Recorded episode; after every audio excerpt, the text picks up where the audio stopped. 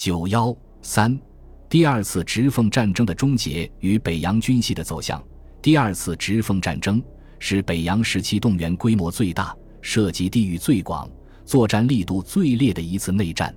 此战对社会、经济、生活秩序的破坏令舆论痛责。冯玉祥的倒戈为北洋军系传统的派别忠诚打上了重重的问号。直败奉胜的结局及其后的政治善后安排，不脱北洋五人政治的老套。经如此惨烈的战争，却没有为中国带来什么新的变化，这本身就是众多社会有识之士不能不反思军阀战争的意义和中国的出路何在，从而引致对中国未来政治发展的新思考。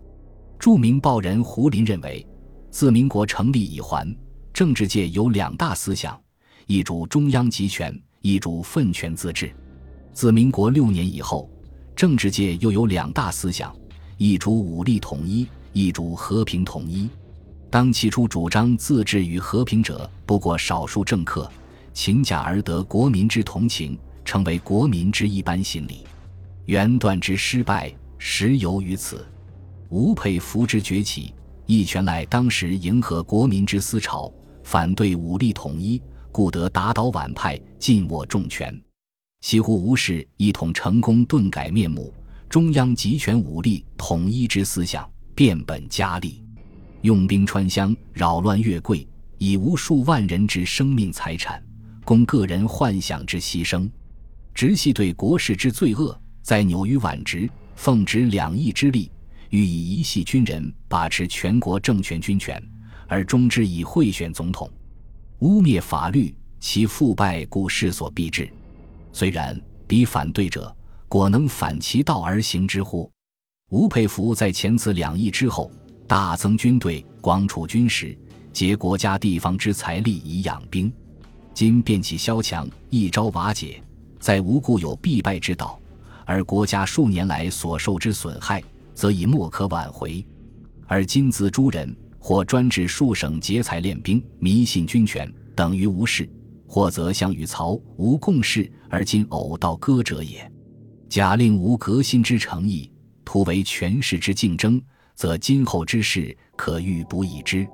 改依然将争地盘，增兵队，或养成第二支曹吴，成为无数之具体而微者，然后再剥削国库，再武装竞争，再爆裂，再作战。然后再倒戈内讧，再兴衰意识，为此备军人计，顾及可危，而节后之邦国，能再进几度之百步也？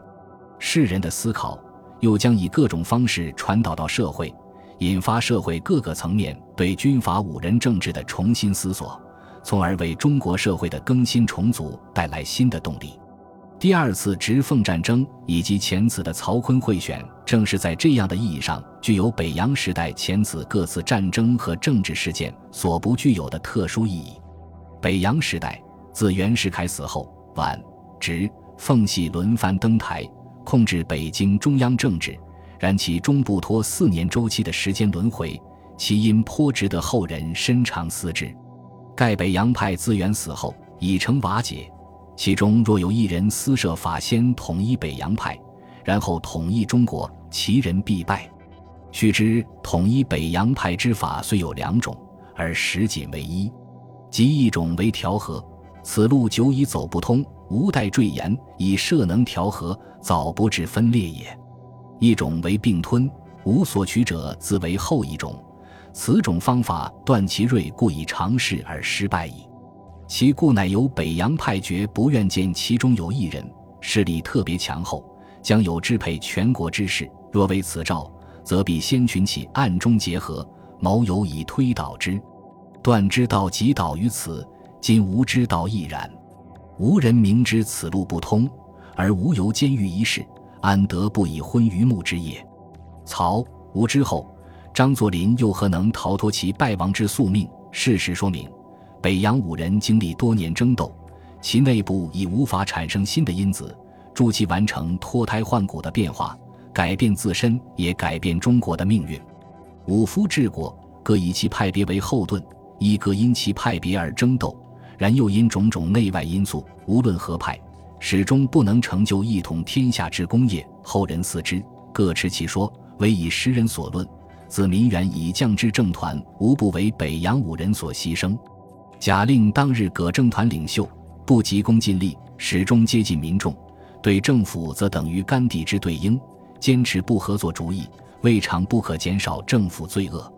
在北洋五人，如果与葛政团优秀分子诚意提携，实际从事政治改革，亦不致腐恶从疾，造成革命对象。十五年内乱因果，军阀政客。均应分负其责，史实俱在，宁可会是耶？只是如此具有理想色彩的评论，未必合乎当时中国的政治现实。因为如果当时的武人和政客能有这样的认知，接近民众，彼此提携合作，诚意进行政治改革，内乱无序的北洋时代也就不存在了。不过，就在北洋五人因循旧路，仍然孜孜于你争我夺、混战不已之际。中国政治的新因素正在滋长，南方的新势力正在兴起，并且很快就将以席卷中国的气势而发动国民革命，改变军阀五人相争的现实。